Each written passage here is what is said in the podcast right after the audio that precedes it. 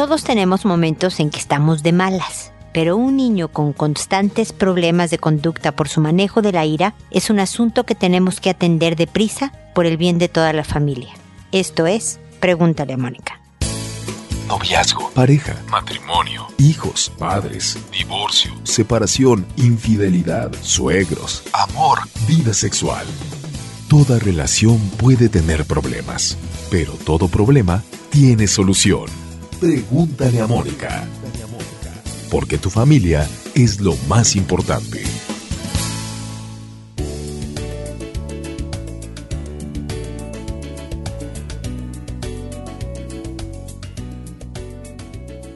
Bienvenidos amigos una vez más a Pregúntale a Mónica. Soy Mónica Bulnes de Lara, como siempre, feliz de encontrarme nuevamente con ustedes, especialmente después de un lapso de ausencia por una tremenda falla técnica que tuvimos, por lo cual les pido disculpas eh, por adelantado a todos los que les voy a responder el día de hoy, porque sé que vengo muy tarde, me estoy poniendo al día, estoy publicando diario precisamente para no retrasarme más en, en las respuestas a sus consultas. Así que sin más preámbulos, entro con el tema del día de hoy, que es el manejo de la ira en los hijos. Hijos que verdaderamente se notan con rabia al contestar, al comportarse en el colegio, golpean, son muy agresivos y esto desconcierta a papás, a profesores, a, a todo mundo, incluso al joven. Esto, recuerdan que siempre les digo que la conducta de los hijos es su lenguaje tú puedes saber más información sobre tu hijo viendo su comportamiento que con lo que te está diciendo.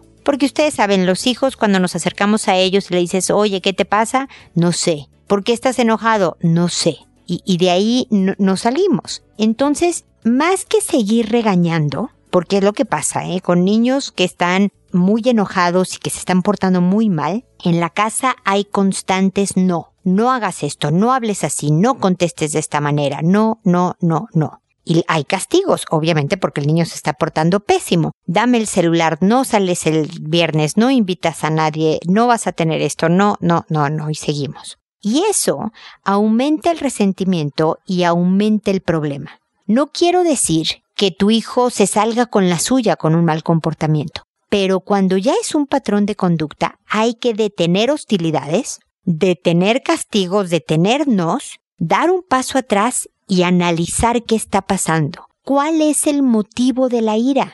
Y de verdad tratar de irme para atrás y para atrás y para atrás hasta pensar en el primer día en que la conducta de mi hijo empezó a ser así, para ver si logro dar con la razón si es porque han aumentado los problemas en casa, a lo mejor con tu pareja, si es porque se cambiaron de casa, porque alguien falleció, porque hubo un cambio drástico en su vida, porque ha estado enfermo él o alguien importante de la casa. Entonces, es primero encontrar qué está pasando, porque muchas veces la, la ira es miedo. Para los adultos también, ¿eh? Sentimos miedo y eso nos hace sentir débiles y por lo tanto mostrarme enojado me fortalece creo que se oye ladrar mi perro por atrás, así que no hagan caso, por favor. Em, entonces, por eso me muestro enojado, para no sentirme tan vulnerable, tan frágil, pero en el fondo tengo miedo, tengo inseguridad, tengo inestabilidad. Y si como papás pueden investigar por qué es este miedo, cuál es la razón del miedo, de la inseguridad, de la inestabilidad, van a encontrar también la razón de la rabia, de la ira. Y trabajando en la raíz del problema, verdaderamente la conducta de tu hijo cambia. Si tienes problemas de pareja y hay gritos y amenazas de que nos vamos a divorciar y, de verdad un ambiente hostil y desagradable, trabajar en tu relación de pareja va a ayudar en la conducta de tu hijo, fíjate tú. Entonces, este es un llamado, siempre les digo eso, ¿ah? este es un llamado a parar hostilidades y a analizar. Y es una manera muy efectiva de manejar la ira en los hijos. Bueno, con esto termino mi comentario inicial y ahora me voy a sus consultas que como saben las respondo por orden de llegada, le cambio el nombre a todos los que me escriben, invento nombres en orden alfabético y a todos los involucrados en el correo para conservar y proteger el anonimato de quien me escribe. Los casos son absolutamente verídicos, son sus mensajes correos que ustedes me mandan en mi, desde mi página y, pero lo demás se cambió, les repito, para guardar el anonimato de la gente. Y el día de hoy empiezo con Georgina, que me dice, hola Moni, yo otra vez, perdón por tanta pregunta. Aquí me paro, Georgina, para decirte que me puedes preguntar siempre. Para eso estoy. Eh, no me importa que me pongan muchas preguntas, que me escriban con regularidad. Me gusta tener eh, auditorio fiel, así que para mí es todo un halago y te lo agradezco y ten siempre la confianza de escribirme para preguntarme cosas, ¿ok? Continúo entonces con tu correo. Te cuento que casi todas las tardes llevo a mi hijo al parque y convive con una niña que tiene año y medio más que él. La niña era súper tierna y convivía muy bien con él, pero desde hace dos semanas ella está haciendo berrinche cuando mi hijo agarra sus cosas y llora muy fuerte. Mi hijo tiembla de todo el cuerpo cada vez que le escucha llorar. Entonces yo lo abrazo, le digo que todo está bien, que ella está bien y que solo necesita tiempo y lo alejo del lugar. El día de hoy ella llevó una patineta y se la pedí prestada y dijo que sí. Y cuando la agarró mi hijo volvió a hacer berrinche y le aventó el casco de protección. Afortunadamente no logró pegarle a mi hijo porque el casco se detuvo con otra cosa, pero me asustó mucho. Nos agarró por sorpresa a mí y a la niñera de ella. Volví a llorar, mi hijo comenzó a temblar y lo llevé a pintar con los gises. Platiqué con mi esposo y creemos que lo mejor es alejarnos un poco de ella. Si la vemos en el parque, no nos acercamos. Yo pienso hacer eso para evitar que un día le pegue a mi hijo, pero también me pongo a pensar que no puedo estar alejando a mi hijo de todo, todo mundo porque como ella habrá muchos en la escuela. Mi esposo no quiere que se acerque a ella porque piensa que puede comenzar a aventarnos cosas pensando que eso es normal. También pienso lo mismo que mi esposo, pero vuelvo a pensar no lo puedo alejar de todo el mundo, pero por otro lado tampoco quiero arriesgarlo a que le dé un golpe y estando junto a ella puedo estar cuidándolo, pero no soy perfecta como para estar segura que jamás pasará nada. ¿Qué hago? Mil gracias. Mira, Georgina, en, la información que me das en tu correo, sé que tu hijo tiene más o menos año y medio y la niñita calculo entonces que tiene tres. Es una etapa de mucho cambio. Tú verás cómo también la conducta de tu hijo va a tener cambio alrededor de esta edad y pues no sé qué pasará en la vida de esta pequeñita que ahora hace mucho berrinche. Pero con la edad de tu hijo, año y medio más o menos, es este, em, es bueno que la alejes. Una estrategia de aprender a lidiar con gente difícil es alejarte. No necesitas ser amigo de todos, y además tu hijo, por la edad que tiene, todavía no tiene las herramientas como para poder defenderse. Créeme que tarde o temprano va a enfrentarse con gente difícil. Desde una profesora en el colegio hasta compañeritos, obviamente, del kinder primero y luego ya de la escuela y bla, bla, bla. Y, poco a poco él tendrá que ir aprendiendo eh, formas de manejar a la gente complicada o agresiva. Eh, alguna vez hablé sobre, sobre esta manera, ¿no? De que si te encuentras con un niño agresivo, cuando eres mayor, cómo manejarlo. Pero es cuando es mayor. Ahora tu papel sí es alejarlo y entretenerlo con otros juguetes. La etapa de la niñita vaca va a pasar y posiblemente más adelante puedas hacer un, ensayo nuevamente para ver si pueden llevarse y listo. La diferencia de edad pues ahorita es mucha, como que le duplica la edad. Obviamente conforme crezcan se va a emparejar un poquito, pero la estrategia de alejarlo es buena podría ser que tu hijo se influenciara como tú creías y entonces él también aventara cosas. No lo creo si en casa se le corrige a la primera, me explico, pero, pero es más por protección contra las aventadas o golpes posibles de esta pequeñita, eh, eh, sobre todo considerando que tu hijo pues es muy pequeño todavía como para poder manejar una situación así, ¿ok? Espero haberte respondido tu pregunta, mi querida Georgina. Seguimos en contacto. Luego D me pregunta bien concreta y bien directa, ¿eh? pero es una, una respuesta un poco más extensa porque me dice, hola Mónica, ¿cómo hacer para tener una relación más agradable con el esposo? Mi querida Aide, es toda una obra de arte, pero no es tan complicado, fíjate. La verdad es que nos pasamos una vida entera en una relación tratando de hacer del otro otra persona. Como que tienes la expectativa de que él se va a portar de una manera y cuando se porta como él se porta, como la persona que es y que tú escogiste, te frustras, te desilusionas y te enojas y discutes. Una manera de empezar a trabajar en la aceptación, mi querida idea, es dejar de discutir. es dejar de quejarte sobre todo por lo inútil que es. Es que ¿por qué eh, no eres una ardilla cuando tú escogiste un cocodrilo, no? Y estás discutiendo de por qué no se porta como ardilla, piensa como ardilla, hace ruidos de ardilla cuando tú estás con un cocodrilo. Aceptar quiere decir dejar de luchar. Aceptar es verdaderamente entender, a ver, ¿cuáles son las ventajas de mi cocodrilo? ¿Qué es lo que sí tengo con este esposo? Y yo portarme más amable, como siempre digo, pero no amable de decir gracias, por favor, buenas noches y estas cosas. Ser una persona digna de ser amada. ¿Yo soy fácil de amar? Aide, te puedes hacer esta pregunta, ¿eh? ¿Da gusto estar conmigo? ¿Es fácil estar conmigo? Soy más bien como optimista y le digo que está bien y si se equivoca lo trato con cordialidad y consideración o me lo acabo, lo ataco, lo minimizo, lo ¿Me explico? La verdad es que tu comportamiento va a influenciar mucho a la conducta de tu esposo y por lo tanto tú tienes un enorme poder para cambiar la relación. ¿Quieres una relación más agradable? Aide, perdóname que sea tan evidente, pero hazla agradable. Si llega de trabajar, hola, ¿cómo te fue? Te traigo un juguito porque fíjate que ha hecho mucho calor el día de hoy. Le cuentas tu día, sobre todo la parte buena, no es de que, ay, fíjate que se portó mal el hijo y fíjate que se rompió un plato y fíjate, sino la parte buena, avancé en esto, hice esto otro, que sea más cordial el ambiente. Piensa cuánto te quejas, cuánto reclamas y cuánta negatividad aportas a la relación y trata de ir cambiando esto. Y créeme tu esposo va a responder. Y te lo digo a ti porque estoy hablando contigo, Aide, si no le diría lo mismo a tu esposo, pero no es tan fácil. A veces no tenemos todas las ganas de hacerlo porque, claro, él es muy comodino y por qué debo de ser yo y. Pues porque quieres tener una relación más agradable. No es complicado, pero sí es un trabajo constante, consistente, siempre igual. Y de verdad, de verdad, Aide, vas a notar cambios, te lo garantizo una sugerencia final es que por favor te pongas a escuchar poco a poco mis episodios, porque son muchos. Entonces te va a tomar mucho tiempo. Son, pues imagínate, casi 880, ya vamos por ahí. Entonces, oíte uno diario, empieza por el uno y síguele por ahí, porque en cada uno le respondo a una persona sobre una relación de pareja o sobre relaciones interpersonales, incluso cuando hablo de los hijos o del trabajo o de ti como persona y demás, todo aporta a tu relación de pareja. Entonces, al fin te puedo hacer esta sugerencia porque no cuesta.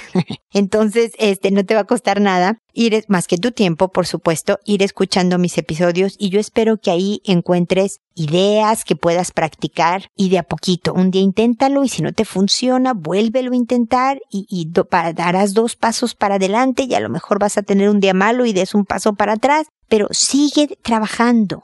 Tú te vas a sentir mejor como persona y finalmente tu relación eh, de pareja va a mejorar y el ambiente de toda la casa va a ser mucho más agradable para todos, ¿no? Si tienes hijos y demás, va a ser bien importante. Así que espero que te sirva mi comentario y que sigamos en contacto. Ignacio, por otro lado, me dice, tengo mucha fobia a las personas y nunca me pude adoptar en ningún lugar, ya sea colegio, universidad, casas a las que me invitan, siempre me siento incómodo. Me cuesta hablar y mirar a las personas a los ojos. Me gustaría arreglar estos problemas porque afectan mi mundo estudiantil, sobre todo que mi carrera se relaciona con exponer frente a muchas personas. Mira, Ignacio, aquí yo creo que está revuelto varias cosas. Sí, nerviosismo, ansiedad social, sí, inseguridad social, digamos, al tratar a otros, pero también es posible que tú tengas un alto nivel de introversión como persona,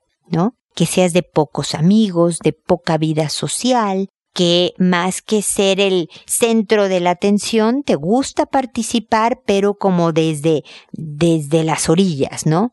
Perimetral la cosa, y disfrutas.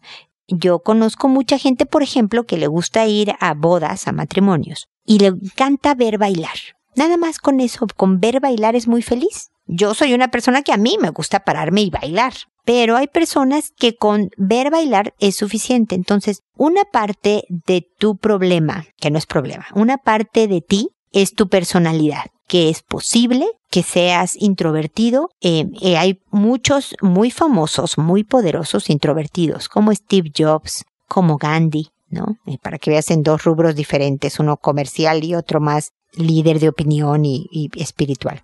Pero la introversión no habla de inseguridad social. Por otro lado, a la gran mayoría de las personas le da miedo exponer frente a muchas personas, ¿no? El miedo al escenario es bien frecuente, bien común y muy conocido. Así que tú no estás solo en esto. Gente famosa como Barbara Streisand, una cantante de mi época, voy a sonar muy viejita, eh, bueno, ella es mayor que yo, tengo que decir, pero muy famosa, le da pánico salir en escena y es cantante, famosa gringa, ¿no? Ya de muchos años. Y no pudo superar nunca este nerviosismo y muchos actores y, y, artistas eh, musicales y demás tienen esta condición. Y la clave está en que a pesar de que a lo mejor antes de exponer vayas al baño a vomitar o te suden las manos o tú lo hagas, nada va a vencer más el miedo a exponer que hacerlo. Entre más te niegues a exponer,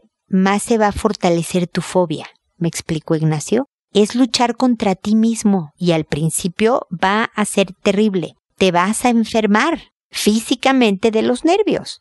Entonces, toma un tecito, si es necesario vomitar, pues vas y vomitas, ¿no? Y, y, con miedo y así, y expones. A pesar del nervio y del eh, em, susto, expone. Y esto te va a ayudar poco a poco. En cuanto a la vida social de sentirte incómodo y que te cueste hablar y mirar a las personas a los ojos, nuevamente ve practicando cosas. Por ejemplo, la sonrisa acercarte a un grupo sonriendo siempre es acogedora, siempre es algo que recibe bien la gente. Si no sabes qué decir, pregunta. Pregunta sobre lo que está hablando la otra persona. Nada le encanta más a la gente que hablar de sí misma. Y entonces al preguntarle algo sobre el tema que está diciendo, pues uy, más cuerda le vas a dar y se va a sentir a gusto contigo. Pero al mismo tiempo, acepta, acéptate como una persona que debes de tener mucha capacidad, que lo tuyo es, es la introversión, que por lo mismo tus características de personalidad no favorecen una intensa vida social. Pero ve haciendo acercamientos graduales, Ignacio. ¿no? Primero acércate a un grupo y practica nada más el contacto visual sin hablar. Nada más practica. Esta, esta persona está hablando, le voy a ver a los ojos, esta otra le voy a ver a los ojos. Nada más. Por varias reuniones y cosas que tengas, practica el contacto visual. Y después, tal vez aviéntate con una pregunta. Y ya. O sea, me explico como pasitos de bebé chiquitos que avancen y que te vayan haciendo perder el miedo. Cuando uno trata fobias, esta es un poco la estrategia. Gradualmente vas dando pasos hacia el objetivo, pero con muchísima repetición, porque la repetición lo hace familiar y cuando ya es familiar ya no te da. Ok, Ignacio, ojalá podamos seguir en contacto, que me cuentes cómo vas con estas ideas, si pudiste aplicar, si te parecen buenas o te parecen horribles. La verdad es que acepto todo tipo de opinión, pero que me permitas acompañarte en este proceso porque yo sé lo paralizante que puede ser exponer frente a personas y una serie de cosas y quisiera que para cuando salgas de la universidad tengas tablas suficientes como para lanzarte al mundo profesional sabiendo que puedes con él porque puedes con el mundo, Ignacio. Pasos pequeños y a pesar de miedos y trabas, pero puedes con el mundo. Eso cómpratelo de una vez, porque de verdad te va a cambiar toda la perspectiva de las cosas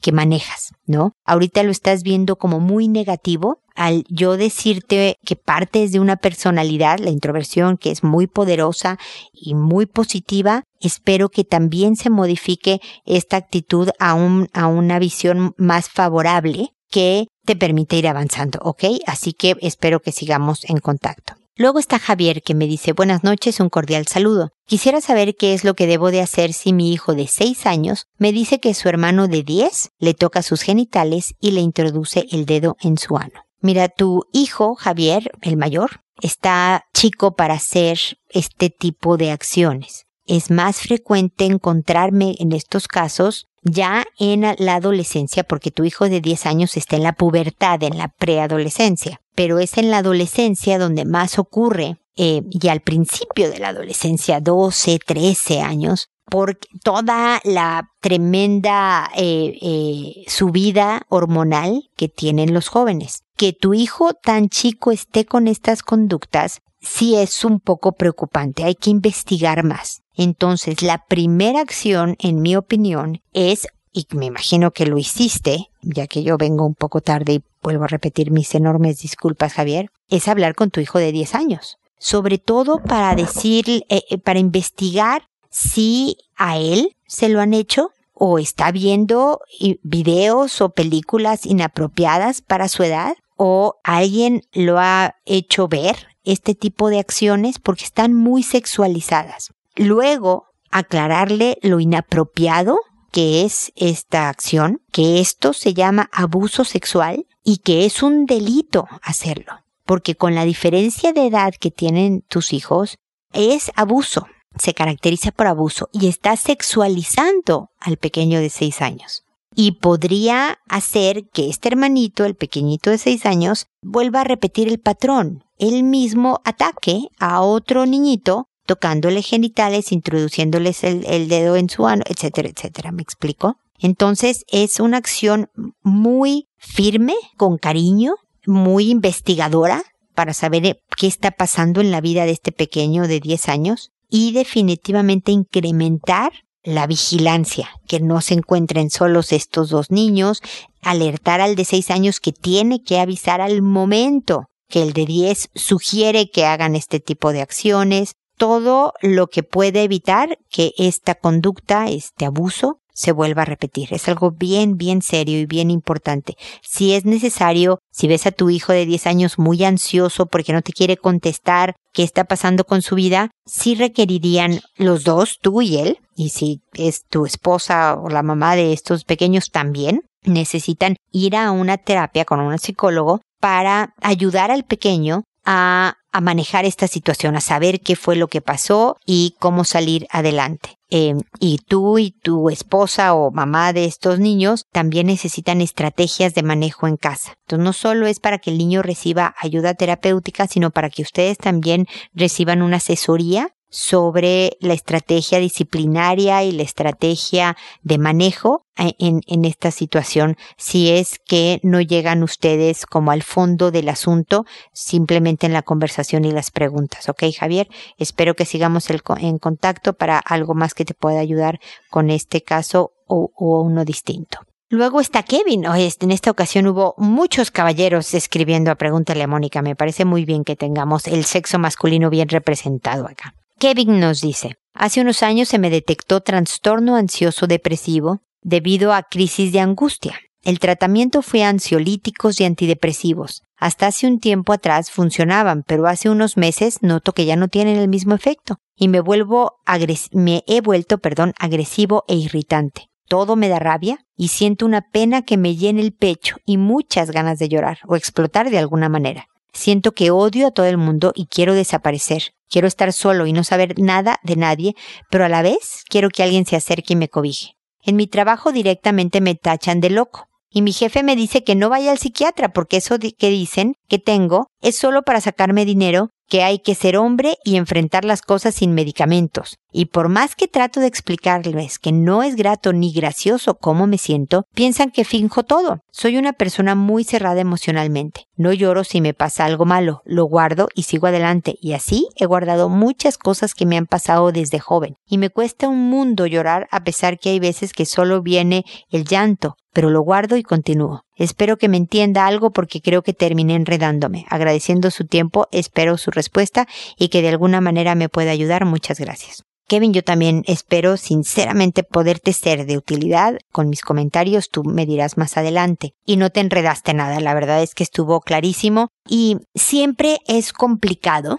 tener una condición emocional para gente que no tiene esta misma condición porque recibes la respuesta que has visto, ¿no? No, hombre, eso no es nada, no son excusas, no sé hombrecito y no tomes medicinas y demás. Pero el trastorno ansioso depresivo tiene una relación con tu neurología y por eso necesitas el tratamiento de antiansiolíticos y antidepresivos. Es como si tuvieras diabetes y necesitas de insulina constantemente. Pero aquí hay dos cosas bien importantes, Kevin. Primero, Solo los medicamentos no te van a servir. Los medicamentos es una muleta que te ayuda a mantenerte de pie, digámoslo así, mientras te fortaleces. Pero el fortalecimiento de persona, que es lo que necesitas trabajar para manejar este trastorno ansioso depresivo que sufres, se obtiene con terapia psicológica. Es una combinación de psiquiatra y psicólogo. Yo sé que no es fácil ni divertido porque se necesita invertirle al asunto. Pero Kevin es el camino que te va a llevar a mejorar tu vida. Porque toda esta rabia que sientes, ¿te acuerdas que yo hablaba de los hijos, no? De cómo sienten rabia, que es miedo y que es inseguridad, que es inestabilidad. Bueno, el origen es en algo que te asusta, algo que te da un terrible miedo y que te entristece profundamente, como me dices tú. Y tienes que llegar a la raíz de este miedo. A lo mejor ya lo sabes qué es, pero es importante que con un especialista, que es el psicólogo, te ayude a, ya con la raíz detectada del problema, saber cuáles son los pasos siguientes para tu recuperación. Lo primero que yo te pido que hagas es que vuelvas con el psiquiatra y le digas que ya no estás sintiendo el efecto porque el cuerpo así funciona, se va acostumbrando y hace cosas inadecuadas y le dejan de funcionar los medicamentos. Entonces tienes que ir a, a controles médicos para que te estén regulando el tratamiento y le subirán a uno y le bajarán a otro, te cambiarán a otro parecido, pero no, de manera que tengas el tratamiento alópata, es decir, médico, bien manejado y luego localizarte un buen psicólogo o psicóloga en donde que le tengas confianza, que te sientas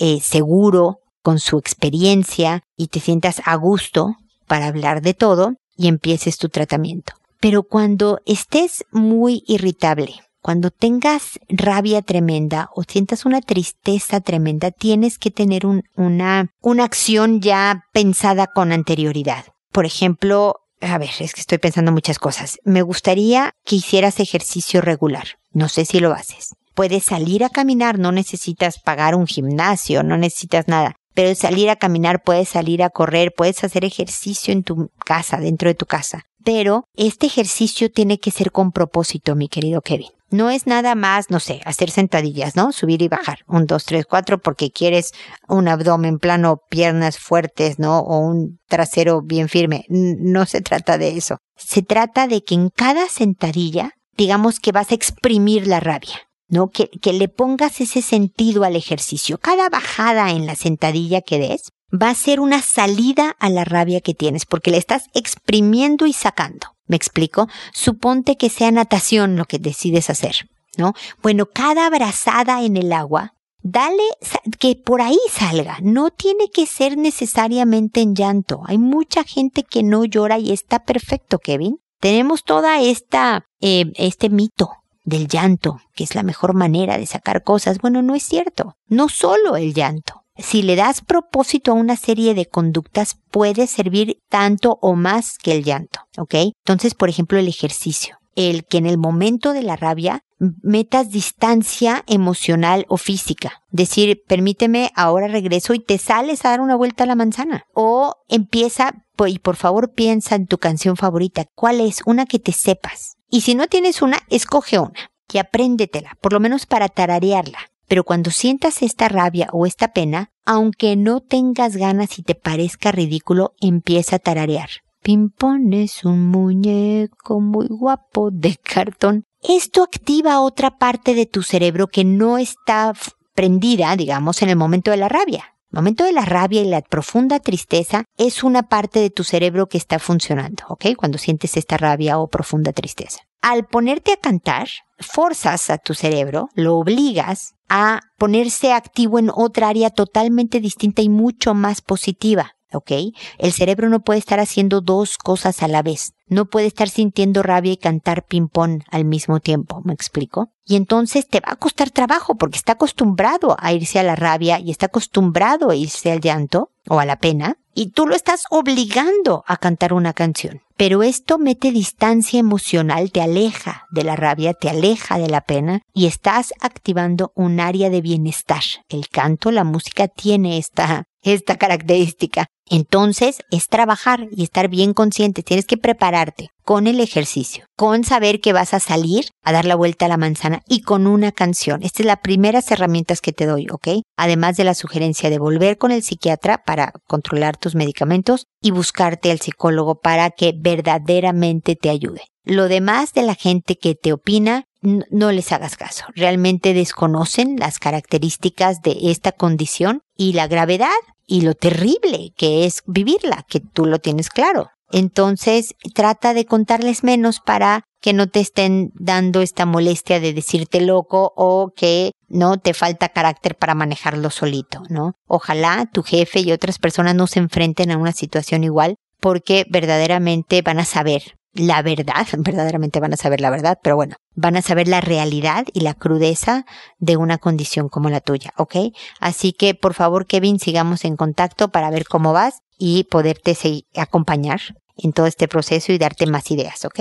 Luego está Luciana que me dice, en mi matrimonio mi esposo era cariñoso y amable al principio. En un tiempo después, como de 10 años, comenzó a cambiar y a dedicarse solo a su trabajo. Nos hizo como a un lado. Se despreocupó de nosotros. Mis hijos practicaban deporte, yo los llevaba y los traía sola. Él no se ocupaba, ni en las finales asistía. Pero algo raro pasaba. Para sus papás siempre tenía tiempo. Yo siempre he trabajado y en el trabajo me encontré un compañero de la secundaria y estuve saliendo con él. Mis hijos sí se dieron cuenta porque lo llevé a la casa y cambió inclusive mi carácter. Mi hijo ahora ya grande, el de 20 años, me dice que yo engañé a su papá. Yo me quería separar, pero mi esposo quería todo y no darme nada y, era no era justo. Me quedé al lado de mi esposo y ahora estamos bien, pero no sé cómo explicarle a mi hijo esta etapa. Ahora ya falleció el papá de mi esposo y está con nosotros más tiempo y es más cariñoso y ya se preocupa por nosotros. Se alejó un poco de su mamá porque le dije que si quería que nos fuera mejor tenía que darnos tiempo. Mi hijo también, entre los 17 y 19 años, estuvo enfermo y de ese modo él no se apartó de nosotros y a la fecha estamos mejor. Pero ¿cómo le explico a mi hijo que a mí también, en ese entonces, me hacía falta compañía? Porque siempre me dediqué en cuerpo y alma a ellos y también yo necesitaba salir de esa rutina que era fatal. Siento que me hace falta esa aclaración ante mis hijos y me siento mal por eso.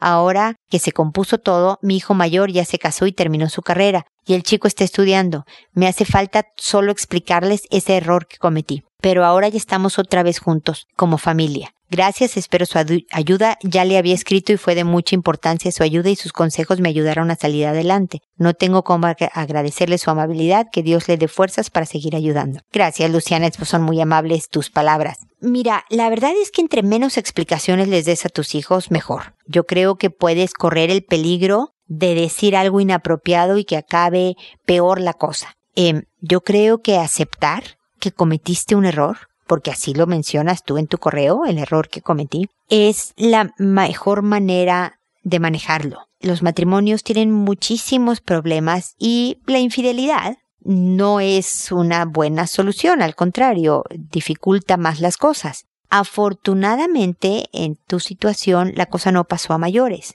pero sí fue algo, el, llevarlo a la casa y todo esto fue verdaderamente exponer a tus hijos a mucho dolor y mucho miedo, ¿no? Y yo creo que parte de lo que dice el joven de 20 años es este resentimiento del dolor que ha de haber sentido de mi mamá con otro cuate, ¿no? Eh, esto es bien difícil de superar. Entonces decirle, sí, hijo, la verdad es que me equivoqué.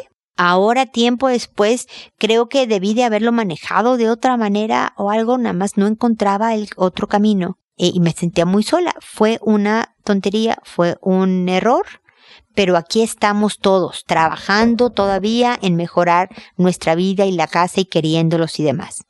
Yo creo que eh, vas a saber tú más adelante las dificultades, los desafíos que se enfrentan en el matrimonio y tal vez me entiendas un poco más. No es justificable mi conducta, no quiero que me justifiques, pero sí que me entiendas un poco más. Y, y, y por lo que te hice sufrir, te pido una disculpa ya estoy en otra etapa y, espero no volver a faltar en este tipo de cosas. Y listo, Luciana. En cortito, yo creo que tu hijo también está esperando una disculpa y también está esperando eh, eh, el saber que tú, a lo mejor ya se lo habías eh, reconocido, pero el que tú le digas con toda sinceridad que, que ese fue un momento que no debió de haber ocurrido, pero ya están en otra que no quisiste lastimarlo, que te disculpas por lastimarlo y que ahora todos son mejor familia. ¿no? Que todavía te falta mejorar y seguramente a tu papá también como a ti te falta mejorar, hijo, pero ya estamos mejor y en eso hay que concentrarnos. Yo espero, Luciana, que, que, esta perspectiva ayude, pero solo cuando tu hijo te vuelva a reclamar. No llegues tú, toc, toc, toc, a tocar la puerta y venir a darle explicaciones, ¿ok? Eh, cuando vuelva a surgir el tema, eh, manéjalo así. Y de verdad, el, el centro de esta conversación debe de ser la disculpa, porque también fue lastimado él al ver a su mamá con otra persona, ¿ok? Y yo creo que esa parte es bien importante. Espero que sigamos en contacto, gracias por tus amables palabras y espero también amigos que nos volvamos a encontrar en un episodio más de Pregúntale a Mónica porque ya sabes, tu familia es lo más importante. Hasta pronto.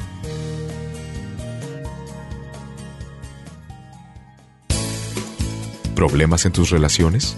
No te preocupes, manda tu caso, juntos encontraremos la solución. www.preguntaleamónica.com Recuerda que tu familia es lo más importante.